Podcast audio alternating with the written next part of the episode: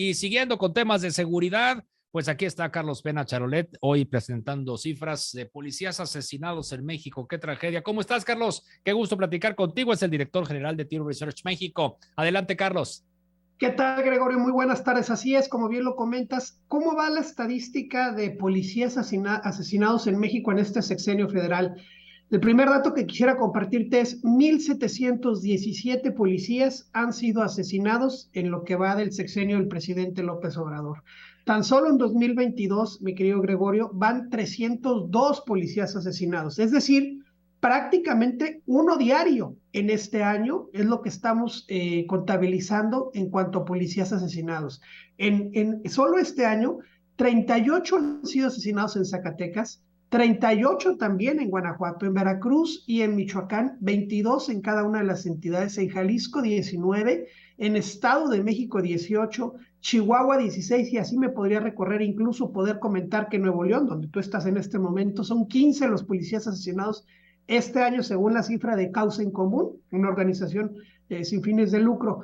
El mes que más asesinatos ha tenido este año es junio con 49. En lo que va de septiembre, prácticamente cerrando septiembre hoy, eh, se registraron 33 asesinatos y junio tuvo 49. Dos datos más, si me lo permites, interesantes además. ¿De qué corporaciones asesinan más policías? Claramente de las policías municipales, 179 policías municipales contra 110 estatales y 13 de la Policía Federal o Guardia Nacional. Este año es lo que han asesinado.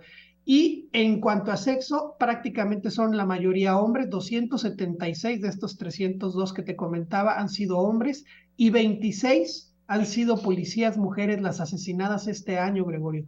Impresionantes las cifras, les repito, Tan solo este año 302, uno diario prácticamente, y en lo que va del sexenio, 1.717 policías asesinados.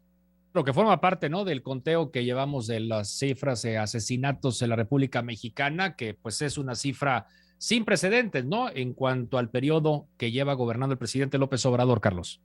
Así es, así es. Ya estamos prácticamente muy cerca de superar los asesinatos, los homicidios que se registraron en todo el sexenio anterior y aún nos faltan dos años por terminar.